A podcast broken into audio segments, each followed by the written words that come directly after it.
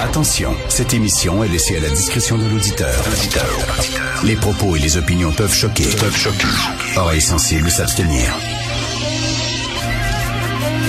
Richard Martineau. Martino. Un animateur pas comme les autres. Richard Martineau. Cube Radio. Bonjour, bon mardi, merci d'écouter Cube Radio. Euh, tu moi, j'ai-tu imaginé ça? Mais il me semble qu'on a des besoins particuliers en santé. Ça se peut-tu? J'ai-tu rêvé ça, moi, là? Il me semble qu'au Québec, on a des besoins en santé et ça presse.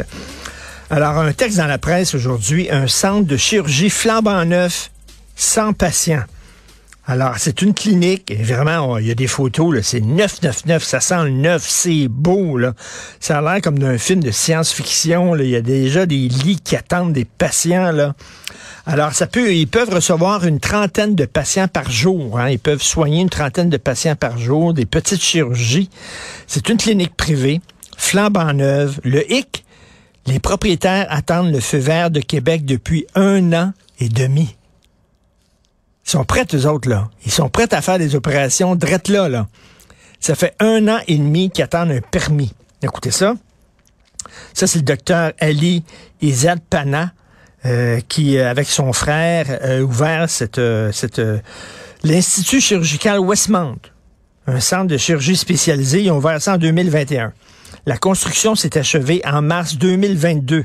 Une superficie de 22 000 pieds carrés la clinique compte six salles d'opération, 13 salles de réveil. Écoutez ça. vous allez dire, ah oui, ils peuvent pas ouvrir parce qu'il y a pénurie de main-d'œuvre. Non, non, non.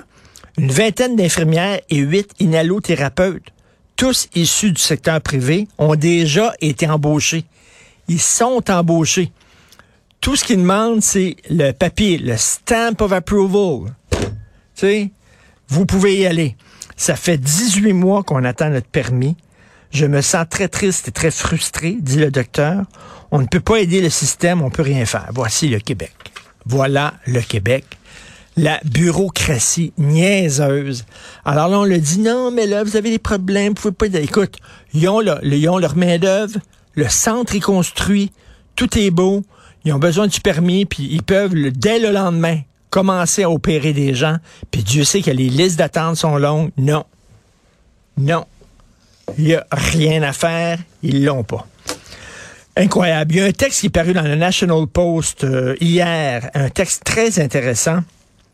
En fait, avant hier, c'est une fille qui s'appelle Michelle Zakigna, une Canadienne. En 2010, elle avait, euh, au début de la vingtaine, et euh, elle se sentait très mal, avait des gros problèmes, elle se sentait mal et elle pensait que elle était un homme dans un corps de femme.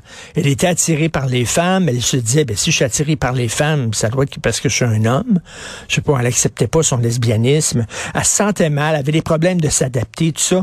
Elle est allée voir un thérapeute, le thérapeute écoute après une heure le le le le, le, le, le thérapeute pardon, thérapeute c'est en anglais bien sûr, thérapeute après une heure, il a dit, écoute, euh, c'est parce que là, finalement, euh, oui, effectivement, tu peux changer de sexe, etc. Je pense que c'est ça ton problème, blablabla. Bla, bla.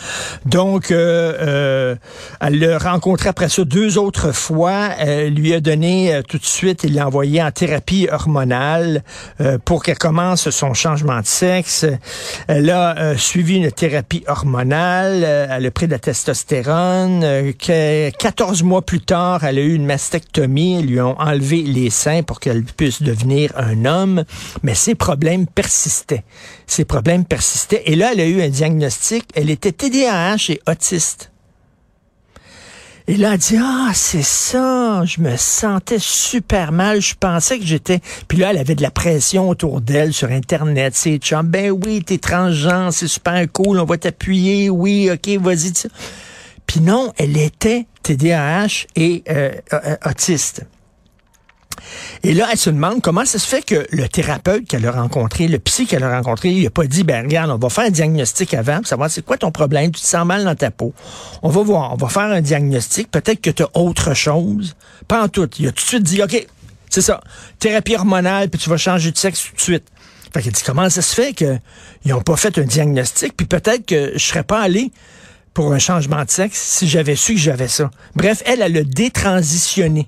Elle est revenue femme et elle poursuit son thérapeute, elle poursuit les, médecins qui euh, lui ont, euh, ont fait la chirurgie puis tout ça en disant ben vous avez pas fait de diagnostic avant, vous m'avez puis là maintenant qu'elle a changé, qu'elle est devenue une fille, elle se fait rentrer dedans par l'étranger en disant t'es une écœurante, t'es une traite, ça n'a pas de Christie de bon sens, puis t'es vraiment pas correct, puis tu participes à un génocide, pas, pas de faire, ça reçoit ça comme message, tu participes à un génocide contre l'étranger. Je me fais le ramasser par eux autres, je me fais insulter. Mais tout ça parce que elle, finalement, son problème, c'est qu'elle était autiste et TDAH. C'est pour ça qu'elle se sentait mal dans sa peau. Pas parce qu'elle était le mauvais sexe dans le mauvais corps. Oui, il y a des gens qui changent de sexe et avec raison, puis qui se sentent mieux. Oui. Mais il y a aussi ça. Au lieu de rocher, au lieu de faire de la pression auprès d'une personne en disant, ben, c'est ça qu'il te faut. Peut-on, s'il vous plaît, faire un diagnostic complet de la personne, savoir quel est son problème avant de s'acheminer là-dessus dans cette voie-là de transgenre? C'est la question qu'elle pose et c'est une sacrée bonne question.